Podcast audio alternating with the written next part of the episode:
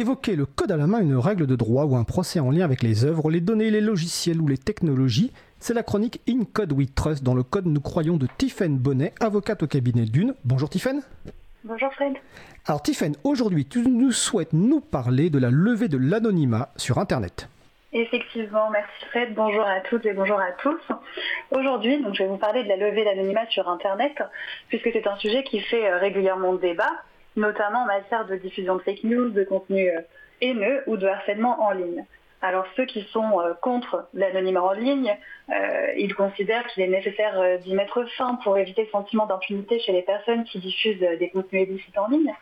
Et d'autres, au contraire, pensent que c'est un moyen et que c'est nécessaire euh, de conserver cet anonymat afin de garantir la liberté d'expression euh, de chacun. Pourtant, il faut déjà le dire, l'anonymat sur Internet, il est loin d'être réel. Euh, par exemple, les adresses IP, elles permettent de faire le lien entre un internaute et son identité réelle. Et c'est le fournisseur d'accès à Internet qui va permettre de faire ce lien. Et puis surtout, il faut le dire, la loi encadre depuis très longtemps la question de la levée d'anonymat en ligne c'est euh, la loi pour la confiance dans l'économie numérique qui a été adoptée en 2004, qui encadre la conservation des données d'identification des internautes, ainsi que les hypothèses dans lesquelles de telles données euh, doivent être dévoilées. Et donc, euh, plus particulièrement, c'est l'article 6 de la LCEN qui va imposer aux hébergeurs, aux éditeurs de services de communication au public en ligne ou aux fournisseurs d'accès à Internet de conserver les données qui permettent d'identifier quiconque a contribué à la création du contenu ou de l'un des contenus des services dont ils sont prestataires et euh, qui est susceptible de causer un dommage à autrui. Et donc, on a un récent décret en 2021 qui a réformé la liste des données qui, peuvent être, qui doivent être conservées à ce titre, ainsi que les durées de conservation. Et donc, par exemple, les informations qui sont relatives à l'identité civile doivent être conservées pendant 5 ans à compter de la fin du contrat euh, conclu avec un utilisateur. Mais euh, les informations techniques, telles que les adresses IP, doivent toujours être conservées pendant un an à compter euh, de la connexion d'internet sur Internet. Et d'autre part, la SEN, elle prévoit que l'autorité judiciaire elle peut ordonner à ces personnes toute mesure pour faire cesser ou pour prévenir un dommage. Et euh, ces mesures peuvent passer par le fait d'ordonner la communication des données qui identifient un internaute. Et donc la SEN, elle prévoit cette obligation de conservation des données d'identification qui est essentielle puisque euh, elle permet ensuite sur réquisition judiciaire de retrouver les auteurs qui ont mis en ligne des contenus illicites afin de pouvoir rechercher, euh, si c'est nécessaire, leur responsabilité civile ou leur responsabilité pénale. Euh, on a une ordonnance euh, récente qui a été rendue par le tribunal judiciaire de Paris en janvier 2022 qui a condamné Facebook à fournir les données relatives à un cyberharceleur sur le réseau social Instagram. Donc dans cette affaire, euh, il y avait un compte anonyme Instagram qui envoyait des messages privés à des tiers qui étaient connus d'un photographe. Et ces communications, elles indiquaient que le photographe était un agresseur, un violeur et utilisait beaucoup d'autres termes orduriers. Euh, le photographe produisait devant le tribunal une attestation d'un témoin et plusieurs captures d'écran qui démontraient euh, tous ces messages. Et donc le photographe souhaitait contraindre Facebook, qui exploite la plateforme Instagram, à lui fournir l'identité de la personne derrière le compte Instagram anonyme. Euh, le photographe a donc de suivre une procédure qui est assez particulière. Et il faut déjà noter qu'une partie de l'article 6 de la LCN a fait l'objet d'une réforme en 2021. Donc avant 2021, lorsque vous souhaitiez obtenir la communication des données identifiant un internaute, il était possible de faire une procédure en référé ou une procédure sur requête. La procédure sur requête, c'est une procédure qui avait euh, l'avantage d'être non contradictoire, c'est-à-dire que le juge, il pouvait émettre une ordonnance qui contraignait l'hébergeur ou le réseau social à dévoiler l'identité de l'internaute, et ça sans que l'hébergeur ou le réseau social ne soit entendu dans l'affaire. Et donc, elle était non contradictoire et c'était une procédure aussi extrêmement rapide. Mais depuis 2021, euh, il n'est plus possible de mettre en œuvre une procédure sur requête. Désormais, pour obtenir euh, les données identifiant un internaute, euh, la LCN prévoit que le président du tribunal judiciaire va statuer selon la, procédure, accélérée au fond.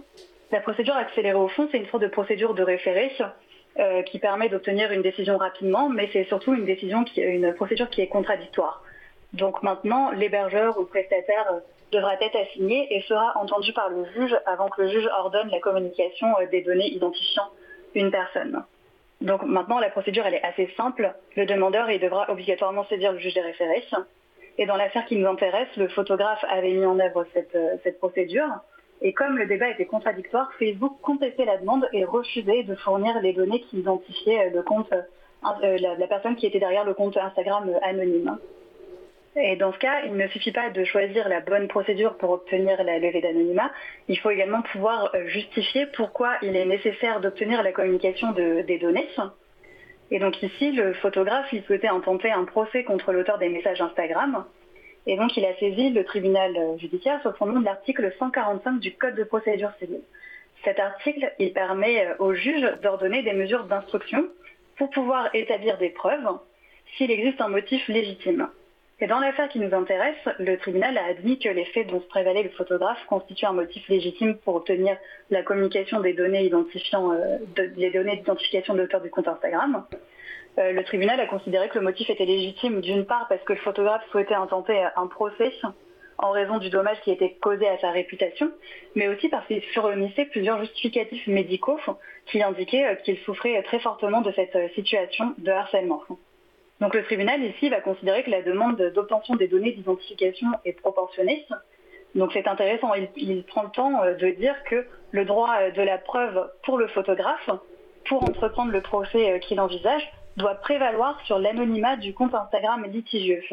Donc le tribunal prend soin le temps d'étudier la demande et de vérifier que cette demande est équilibrée entre les droits en présence, le droit à l'anonymat et le droit à la preuve. En revanche, et c'était un point aussi euh, intéressant dans cette affaire, c'était que le photographe souhaitait obtenir la communication de tous les messages que euh, le compte Instagram avait pu envoyer à des tiers.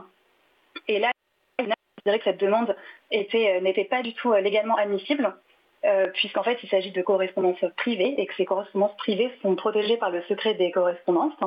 Et donc forcer Facebook à transmettre ces messages était une mesure pas légalement admissible.